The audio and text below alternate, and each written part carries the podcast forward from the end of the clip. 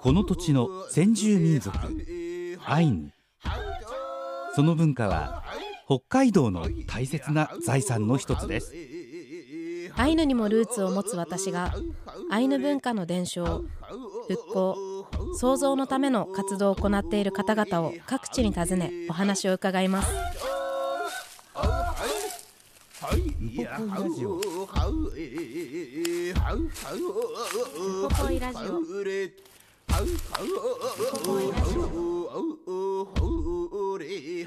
ウポポイラジオ。今日は2023年4月19日に苫小牧で収録した模様をお送りいたしますイラン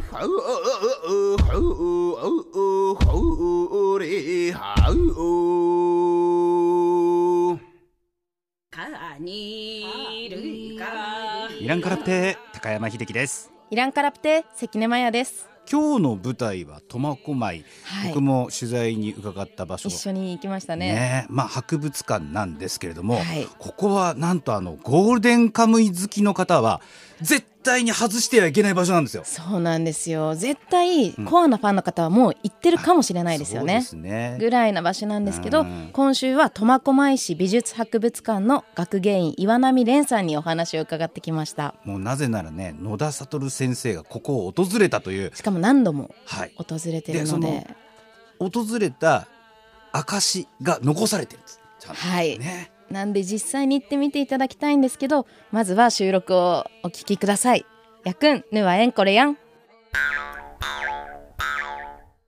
イランカラプテこんにちは。ご無沙汰してますお久しぶりです。お久しぶりですもうコロナになってからしばらく会ってないかもしれないですよねそうですね。どれぐらい会ってないかわかんないぐらいです。わかんないですよねでも私が多分その高校生の頃に北大の先住民研究センターにこう通ってる時とかにすれ違ってたりとかそうですね。あの時に多分へえでもちょこちょこじゃあもうお世話になってます こちらこそお世話になってます。そして今日こうやって苫小牧のここは美術館苫小牧市美術博物館、美術博物館ですね。はい、にお邪魔してるんですけど今はここで働かれてるんですか？そうですね。私はここの美術博物館の考古学担当の学芸員考古学です。わあすごい。私全然知らない分野なんですけどぜひ今日はいっぱい教えてください、はい、お願いします。やくんこの美術博物館について教えていただきたいんですけどどのようなものが収蔵されてるんですか？もともとは昭和60年に苫小牧市博物館として、はい。苫小牧地域の自然考古歴史アイヌっていうのが入ってたんですけども、はい。合わせて美術美術資料もあの当初からずっと入ってたんですね。で、はいえっと2013年にその美術館を作ってほしいっていう市民からの要望を受けて美術部門をくっつけて美術博物館というあ形になってます。美術博物館。私も小さい頃にもうあの入り口入ってすぐのあれマンモスですか？マンモスですね。の像も覚えてますしよくこう多分アイヌ語教室とかでバス遠足とかで来ていろんな資料を見てこんな身近で触れたりこう見れたりするので楽しんでた思い出がありますやっぱり子どもたちも多いですか？そうですね。あの市内の小学生が必ず1回は来ることになってるんですけどみんはない。ここでいろいろ見て、であの何年か経った時に久しぶりに来たとあかー。子供の時に来たマンモスまだあるんだとか、はい。マナキ船覚えてるっていうことをよくですよね。言ってくれますね。なんで私も今ちらっとしか歩いてないですけど当時は多分こう見逃していたいろんなこう書いていただけてる解説文とかがすごい面白くて主にここの美術博物館では苫小牧にゆかりのあるものであったりとかそこから出るものを展示されてるんですか？そうですね。あの苫小牧で見つかっているものがほとんどなのでこれだへけーいろいろある自然も考古も歴史も、はい。い、ろんなものが苫小牧のものになってますね。こうエリアごとにじゃあ展示が分かれてるんですね、はい。えー。今私たちがいるここは？ここは2階の、えー歴史のコーナーのうちのアイヌはい。の資料が、えー置いてあるコーナーになってます。なんでこう見たことあるものがたくさんあります。あの岩間奈美さんの専門は何になるんですか？専門は私の専門は考古学です。考古学はい、じゃあもう少し奥にあるところですね。そうですね。まずはこのアイヌのコーナーいろいろ教えてください。はい、すごいこの真ん中にあるのがチップですね。チップです。船。はい、丸木船ですか？丸木舟っていう名前ですね。日本語だと丸木舟で、アイヌ語だとチップとかあと板尾間チップとかっていう。板尾町。ああこのいつ頃取られたいつ頃のものとされてるんですかこの丸木舟は？丸木舟が見つかったのは1971年に、えー、と市内の川の、えー、底から発掘されたんですけどもその当時年代測定をして、えー、と大体600年以上前っていうのが分かっています。ただちょっと50年以上前の年代測定なので今最新で測り直してみたらどれぐらいになるかっていうのは興味深いところなんですけど、はい、すごい。すごい大きいですよね。何名乗れるんだろうこれで。一番大きいのがあの、はい、奥の0号で全長で9メーター。9メーター。これ丸木舟ということは一本の木からくり抜かれてるんですもんね。そうですね。今の時代じゃ探すことできないような太さというかこれだけでかいのはさすがになかなかないんだろうなっていうへ当時はこれがじゃあ実際に使われてたということですか？そうですね。あの見つかった場所に5層まとまって置かれてたんですけども、はい、そこのすぐ近くに係留するための自然の木を使った杭みたいなのがあったので、はい、そこがおそらく船着き場のような場所だったんだろうなっていうふうに考えてます。今の苫小牧市内ですか？苫小牧市内ですね。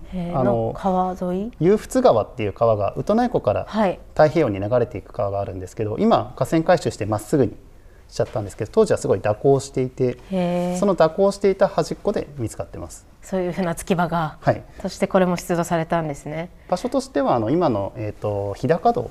道道と日高道があの苫小牧に分岐するんですけど、はい、あの日高道であの橋沼の旗洋仏大橋だったかな？あの橋があるんですけど、はい、その橋のところから少し南側に行ったところですね。そんな身近なところに、はい、今の苫小牧ってやっぱりこうまあ港があってで工場もたくさんあってでちょっとこうもう都会私からしたらもう大都会ってイメージなんですけどやっぱりこういうものがたくさん出土される場所なんですか？そうですね。あの今あのおっしゃっていただいた苫小牧の要素のうち前半のその、はい、えー、物流とか港があるっていうところが一致していて後半の都会っていうところは逆に一致してないんですよ。あそうなんですね。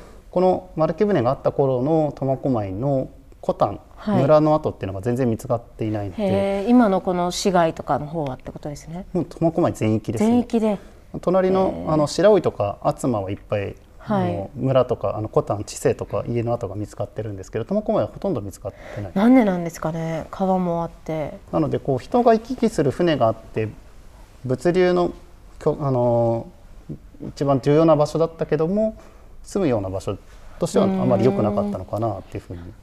なんでですかね？沼地というかそういうのなのですかね？そうですね。建てても腐っちゃうみたいな。今の苫小牧だとなかなかイメージしづらいんですけど、はい、昔苫小牧ってずっと湿地帯で、うん、あの川もやっぱりあんまり大きな川がないんですよね、はい、なのでそういうところがもしかしたら要因なのかなとは思うんですけど。かもしれないですね。面白い。こうやってチップも展示されてて上の方にはチップの設そうですね。絵図の見られるチップということで。和人が描いた絵図なんですけど、はい、実はこのチップが見つかる前まで、その特にえっ、ー、と真ん中のオットセイの領地コムズとかに書いてあるような、はい、あの海で使う船、板馬チップっていうのが絵図では知られてたんですけど、実物は全く分からなかったんですよね。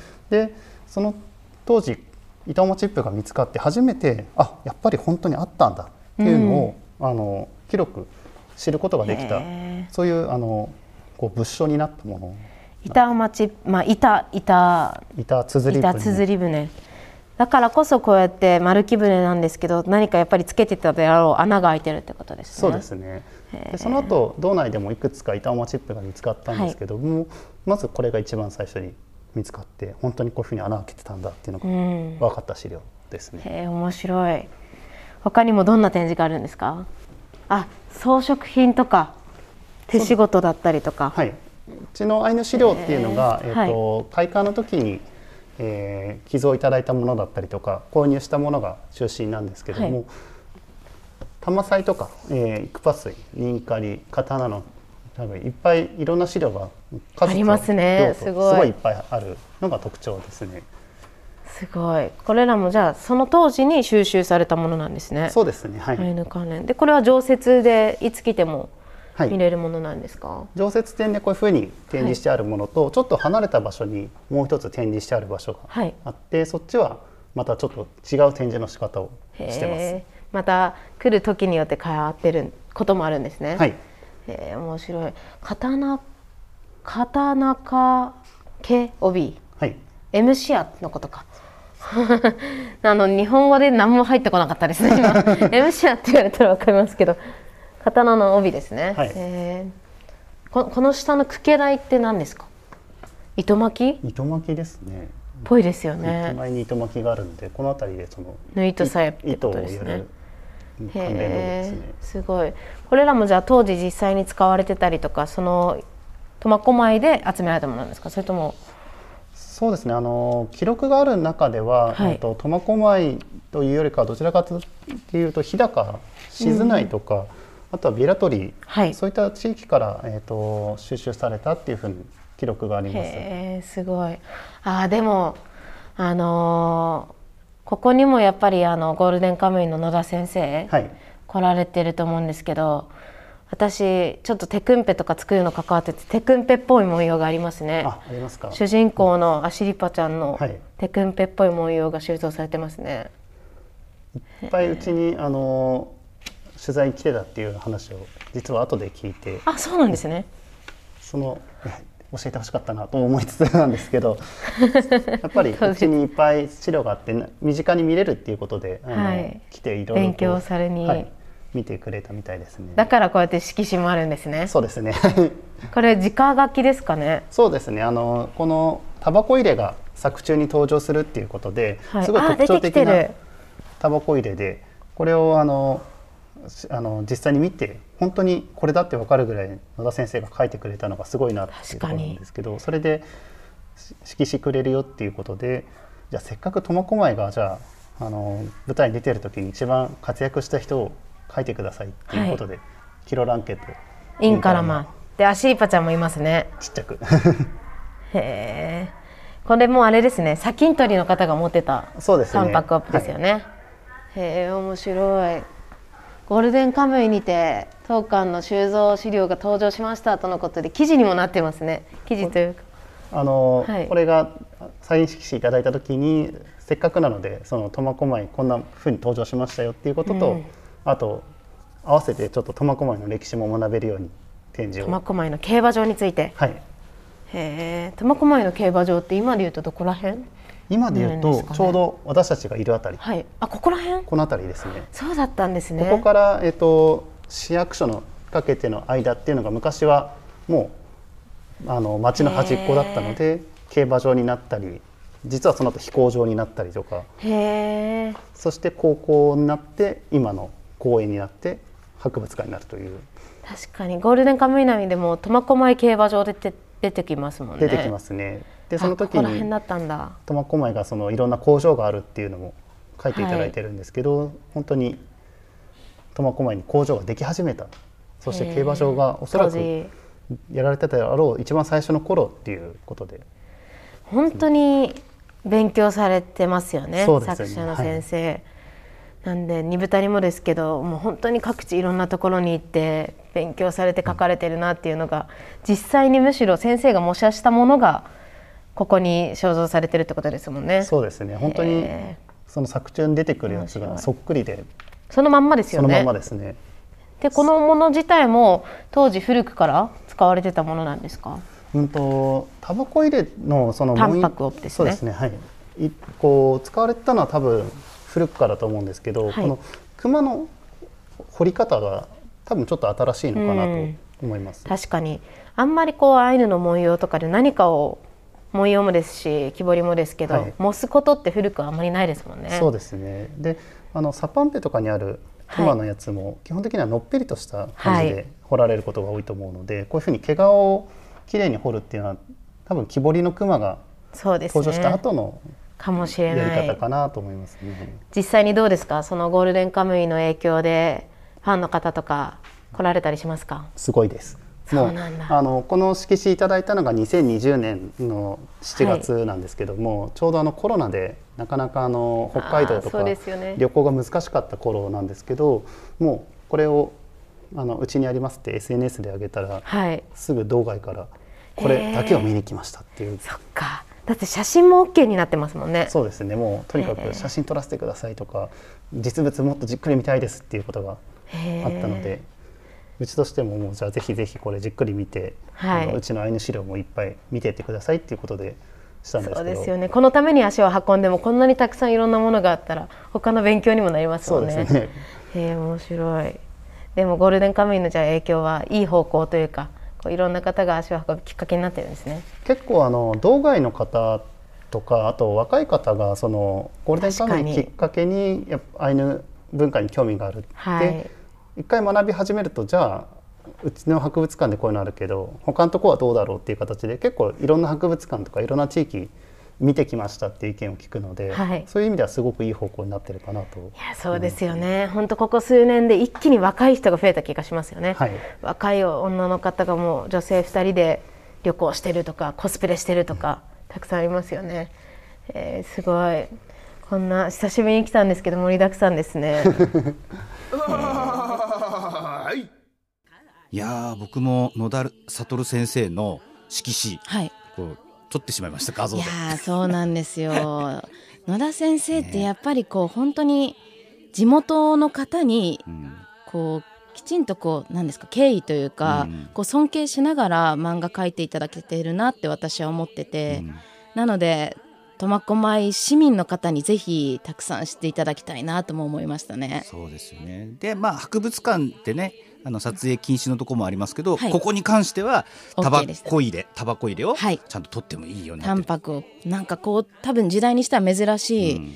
柄がこうもこう施されているタバコ入れなのでぜひ見ていただきたいですね。そしてすごかったのが丸木舟そうなんですよ。丸木舟は私小さい頃から本当にいろんなところに二部谷には丸木舟があったのでかくれんぼの時は船の中に入ってこう横たわって見えないようにしたりとか こうなんかこう小さいもう34歳の頃から乗って遊んでてすごい身近だったんですけど小さい頃から作り方をいろいろ教わっててこう南向きの斜面はこっちにしなさい掘る時はこうしなさいとかって地域の人たちがたくさん教えてくれてたのが当たり前だったんですけど。でも今の時代にこう丸木舟を作る技術が伝えられてるってすごいことで、こういう古いものがあるからこそ今いろんな地域でも丸木舟をこうどうやって作っていくか残していくか、どうやってその儀式儀礼も含めてこう継承していくのかがあるのでぜひいろんな地域に行って乗れたりもするので。ねまあとにかく驚きなのは、うん。はい。600年以上も前のものがほぼほぼこう完全に残っているっていうね。ね。まあそれははい。その保存されてたというかこう沈んでいた状態がものすごく良かったということなんですけどね。良かったんでしょうね、うん。はい。すごかった。あとはアイヌの丸木舟ってこう質素だと思われがちなんですけどこう復元というかこう再現のところで装飾があって何かを彫ったこう跡とかもあったのでなんでこうちょっとロマンというかこうもっともっと勉強したいなって思いましたね。でこの苫小牧市美術博物館にはまだ他にもたくさんのこう収蔵物展示物があるので後半はそこら辺も岩波さんに聞いてきました。やくんぬはえんこれやん。あでここもまたそうですね。先ほどが装飾だったのに対してこちらが狩猟関係ですね、陸の狩猟と海川のものそうですね。作田あーちゃんに仕掛け海エアミカの仕掛け罠ですね、はい。エアミカを教えてもらったんでちょうどこれをやってきました。実際にこれが作動するのかはわからないですけど。でも作動しそうですよね。この生木がそうですね。いってなければはい。使えそうですよね、カケスちゃんもいますね。剥製のカケスちゃんが、はい。へー。でも当時こうやって使われてたものを見るとこれらも集めたのはビラトリとかからの方面が多いんですか？そうですね。あの大体ピラトリ静内がほとんどかなと思います、はい。あと実は先ほどちょっとゴールデンカムイの話出たんですけどここのスルコープも作中に実は登場してるんです宿食いで。いやー見たことあんのかな？これなんか一応読んでるんですけどパッと出てこないですね。でもこういう宿食入れ全部でもおしゃれですよね当時使ってたって考えると。そうですね。ちゃんとちっちゃくでも文様入れたりとか持ちはいやすいようにしてたりとか、すごい。実用的でありながらちょっとこう見栄えも気にしてるしこれ自体に喜んでもらおうとしてますよね。はい。輪切りとかもちょっとやっぱり私の地元と似てますね。そうですね。あの巻きりうち巻きり、えー、といくつかあるんですけどあれは木で全部鞘のところも木がはい。でできてるやつですね、あとはあの鹿の角を加工したものもあったりするんですけど、へーちょっと目付けが反転しちゃってるんですけど人の顔が。本当ですね。すごい。あれそうかなって遠目に見て思ったんですよね。ちょっと怖いなと思って。でも実際に見たらすごい本当に鹿の角で顔が彫られてますね。そうですね。じゃあこの資料自体は年代とかじゃなくどちらかというとこうその狩猟に関わるものをここに展示されてるってことですね。はい。し狩猟に関わるもの、まあえー、とそちらに、えー、と食に関わるものあとははい。装飾、えー衣服に関わるものっていうような、えー、とゾーニングで行ってます。でもああやってチップが出てくるってことはここら辺の湧出川とかもたくさん魚とかも鮭とかも登ってきたりとかしてたんですかね。そうですね。湧出川は結構鮭あの遡上してたみたいなんですけど、はい。でもこの近くの向川とか白老川とかに比べるとやっぱ少なかったっていうへ苫小牧で西側の方に西タップ川っていう川があるんですけど、そこは今でも結構鮭が遡上するんですけど、ーうん。それでもやっぱり道内の河川に比べるとちょっと少ないかなっていう。やっぱり食べ物があるところにコタン集落ってできますよね。そうですね。特に鮭とかはい。依存してるとかって言いますもんね。鹿はすごく多いんですけど、はい。鹿だけだとやっぱり難しかったのか、うんうんうん。でこちらにも地勢ですね。はい。地勢の模型？模型ですねかわいい。茅野茂さんに作ってもらったやつなんで、はい。じ実はこれこうこっちで。屋根パカって開けると中までしっかりきれいに作ってもらってるんですけどへえ。これじゃああれですか？あ、なんで作りもやっぱりこっち側のですね。東向きにぬさがあって、かやでできてて、はいビラトリのに似てますね。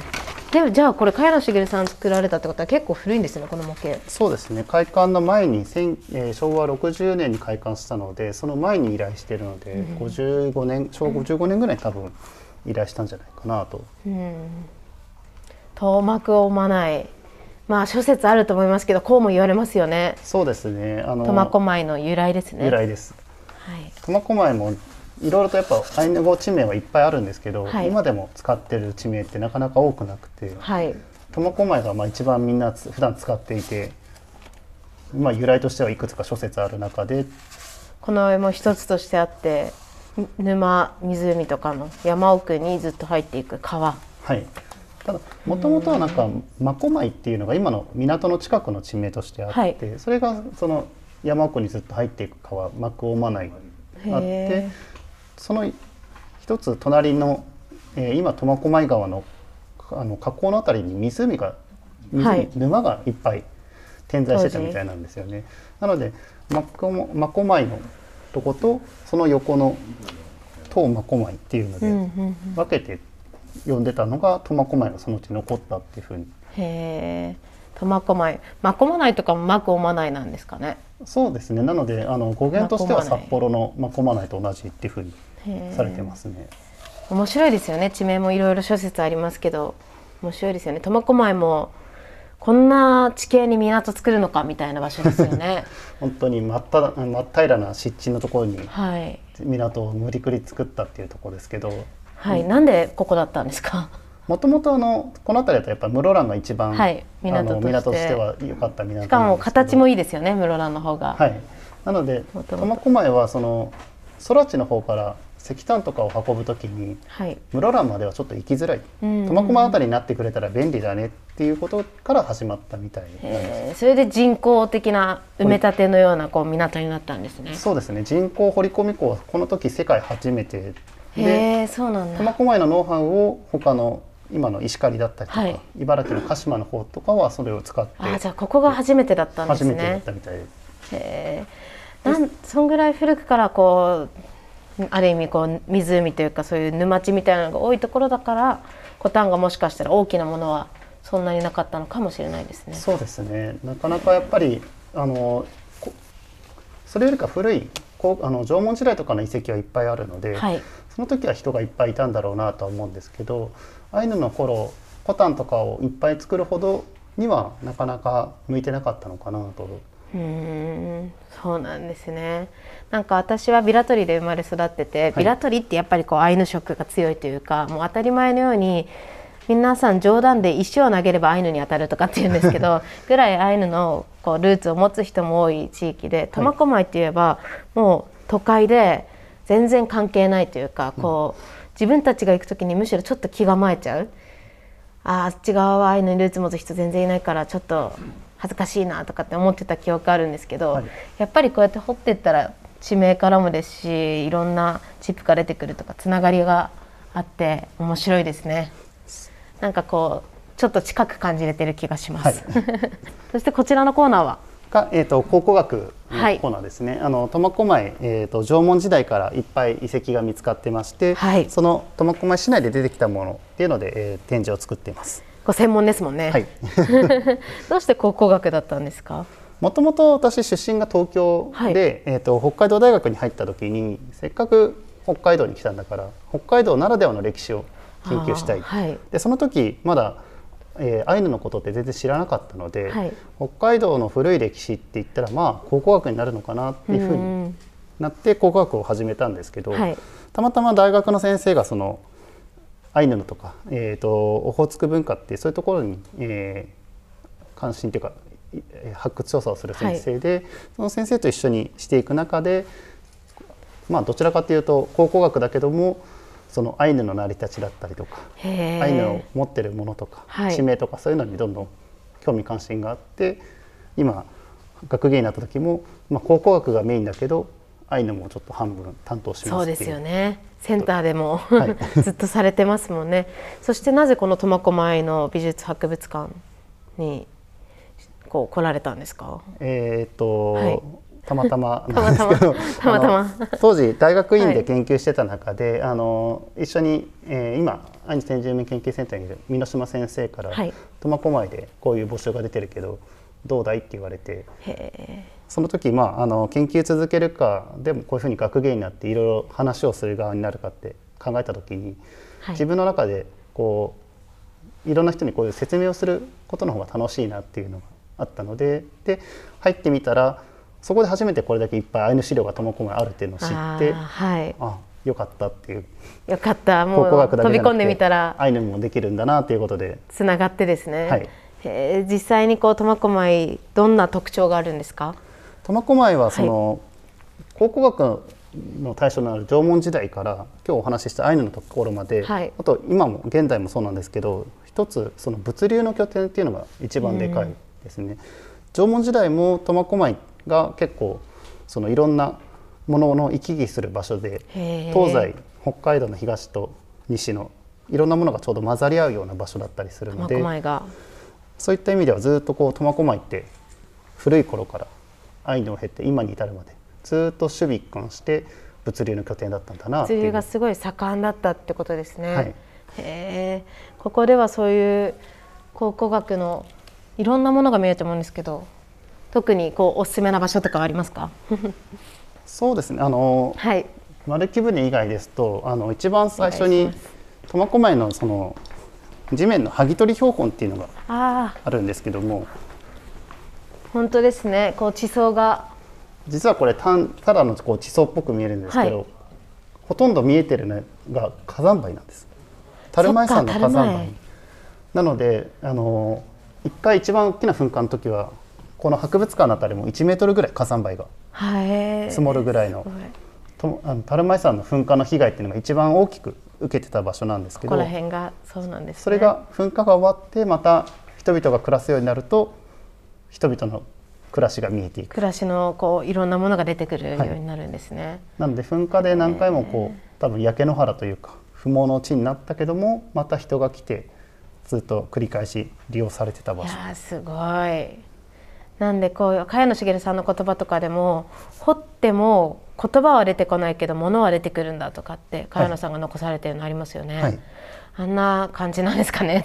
私全然あの知らないことばかりですけど今もこう勉強されながらこうやって学芸員っていうお仕事をされてるんですか？そうですね。あの自分の専門はもちろんなんですけどその専門を話すためにはこういろんな周りの知識もあった方がより分かりやすいので、いろんなことを今勉強しながらより分かりやすく面白く喋れるにはどうしたらいいかなというのを勉強しながらやってます。ご出身が東京ということで、はい、こうむしろ生まれ育った時には実はアイヌ文化はそんな身近になかったのかなと思うんですけど、はい、こう勉強されて触れてみてどんなことを感じてますか？そうですね。結構あのアイヌ文化って言った時にその本州の方のイメージとかだとやっぱり寒いところであまりあのなんだろう言い方悪いんですけど未開の人たちだみたいなイメージがずっとあったんですけど、大変そうとかもありますよね。はい。なんかいいろいろ見ていけばむしろ今の人が作れないものを作っていたりとか、その北海道の土地に合わせた暮らしをしてたりとか。でその中でいろいろものを交易で得ていたりとかいろいろ面白いところがあるのでそういうのがこう本州にいた時東京にいた時に分からなくて北海道来て学んででもどんどん学ぶたんびに面白いなって思うところですね。こう考古学がご専門で考古学から見たアイヌ文化のこう魅力って何ですか？そうですね。なかなかその考古学っていう形でアイヌ文化があのはこう分かりやすく出てることってそんなに多くはないんですよね。なので考古学サイドからアイヌ文化を研究するってまだまだあのこれからのところなんですけど、はい。その記録和人とかが残した記録で残っているものと同じものが出てくる時と、はい。そこでは言われてないえこんなものが出るの？っていう全く未知のものが出るそれぞれ面白いですね。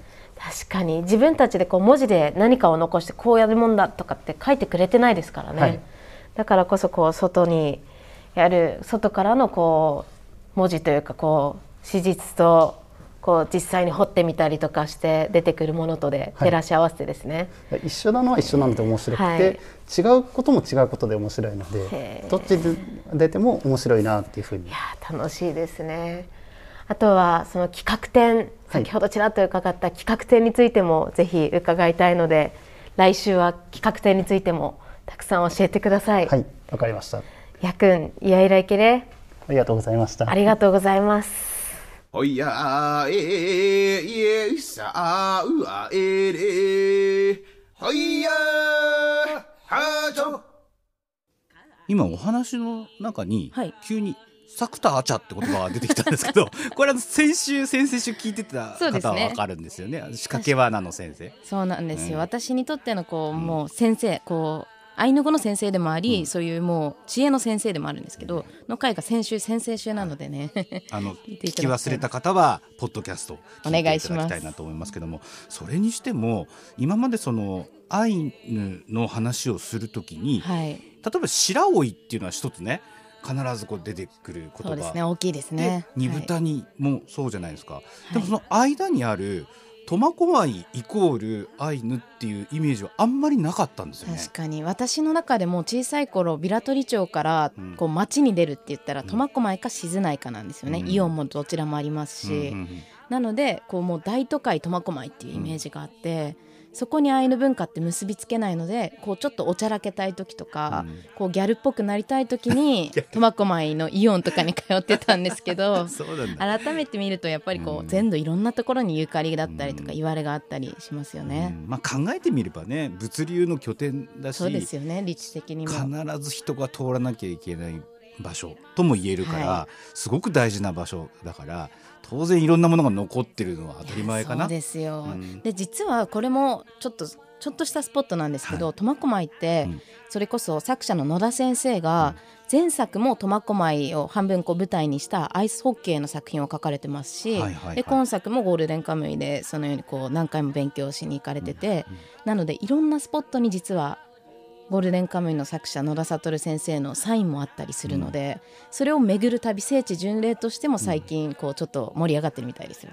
そうなんだね。まあそれにしてもねあの博物館ってどうしてもこう大きなところとかねはい。名前の通ってるところに行きがち、で苫小牧に一番に行こうというふうにはひょっとしたら失礼ながら思わないと思うんだけどうん。こんなにすごいね。もうすごかったですね。他ではまず見られないだろうってものがぎっちり詰まっているっていうね。あります。うん。なのでフェリーで来る方も空港から向かう途中もどちらもこう通る場所ではあると思うのでぜひ寄ってみていただきたいですね。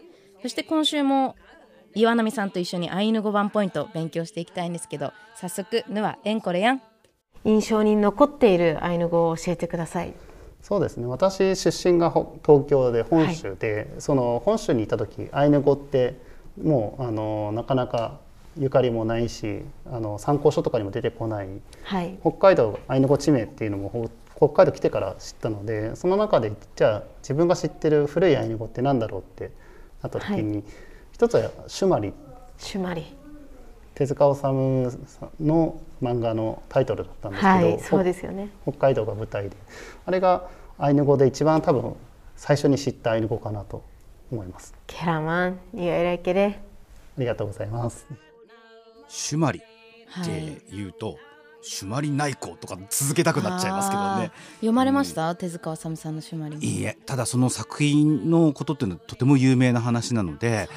手塚先生がそういった作品を残されていて特にそのファンの方の間では読まれているっていうのは知識としては知ってましたけどもね。うん。なんでアイヌ語でこのシュマリってまあちょっとなまってるんですけど実際にはスマリ SUMARI って言って狐を指す言葉なんですよ。なんで主人公もちょっとまあぜひ読んでいただきたいんですけど狐と関わってたりとか他にもこう狐っていろんな言い方があってチロンヌプ私たちがある意味こう殺すものとかあとはフレップ赤いやつとかいろんな言い方があるんですけどその中の一つがこのキタキツネシュマリスマリですね。うん。なん言葉っていうのがやっぱりそれだけ世界観を表すみたいな、どの動物動植物をどうやって呼んでるかっていうのが現れてる気がして私の好きなポイントでもあるので入り口としてぜひ漫画も読んでいただきたいですね。なるほど。私まだ読んでないんですけど。え？はい。いやー岩波さんの話面白い。面白い、ねえ何でも答えてくれるもんだって。答えてくれます。私の無茶ぶりにもですね。質問攻めだもんね。答えてくれてます。はい。あとはこの苫小牧市美術博物館はいろんな引き出しがあって、そこを開けてみることでこう本当に展示されてるだけじゃなく自分でこう探ってる感じで見ることもできるので。そうそうそうそう。あの話の引き出しっていう例えはあるけどそうじゃなくて、はい。本当にその場所に行ったらこう引き出しがあってそれをスーッと引くとなんか昔のお皿が出てきたりとかね。装飾があったりいろんなのがあって。でさらにこの今回展示されてる以外にも収蔵が本当にたくさんの量があるということでそんなものを企画展とかでもあの苫小牧市美術博物館はこういろんな形で見ていただけるようにしているというような話なので、来週はそんなところも岩波さんにお話を聞いてきています。まだまだ話続くんですよ。続きます。なので来週もぜひお付き合いください。やくんそういう。のからんろ Roma.